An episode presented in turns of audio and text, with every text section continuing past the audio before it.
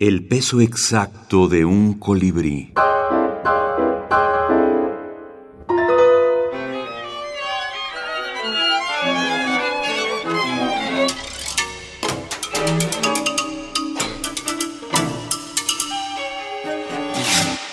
Agustín Monsreal, Microrealidades.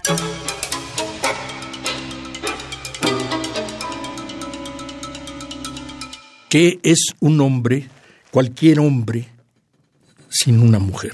Lluvia con sol. Luminosa, generosísima en fulgores, la mujer de tu prójimo nunca será tuya. Y qué bueno, porque de realizarse tu codiciosa ambición, se terminaría el sueño, la vigilia en el exilio, y poco a poco se abriría paso la rutina, el fastidio, se apagaría la lumbre y habría que volver a empezar la compulsiva busca de otra tierra prometida, de una nueva mujer de tu prójimo.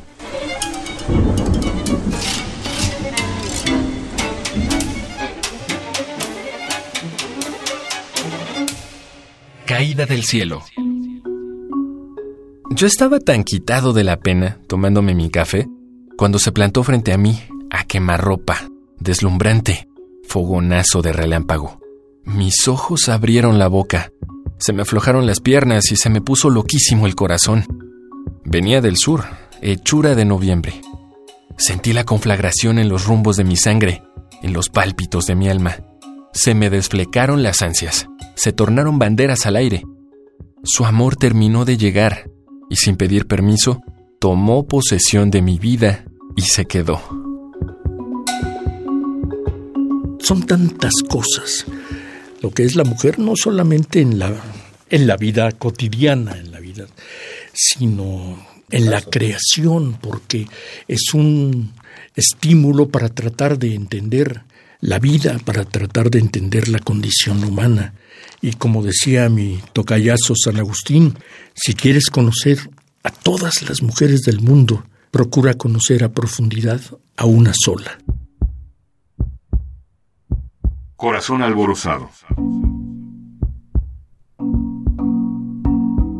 La mujer de tu prójimo es una lumbre tan viva, tan poderosa, que basta mirarla para encender como por arte de brujería las ganas de tocarla, besarla, olerla, lamer toda la dulzura de sus pechos, dibujarle dedos y labios sobre la piel, celebrar en ella la vida entera y efímera, y después, colmado de las inmensidades de ese desmedido y loco amor, llevártela a dormir contigo.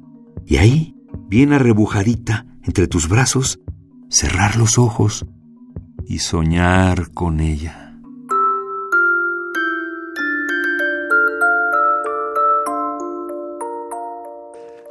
yo me concebiría mutilado si, si no tuviese a la mano, si no tuviese ahí al ladito, al ladito, pegadita, arrejuntadita a una, a una mujer.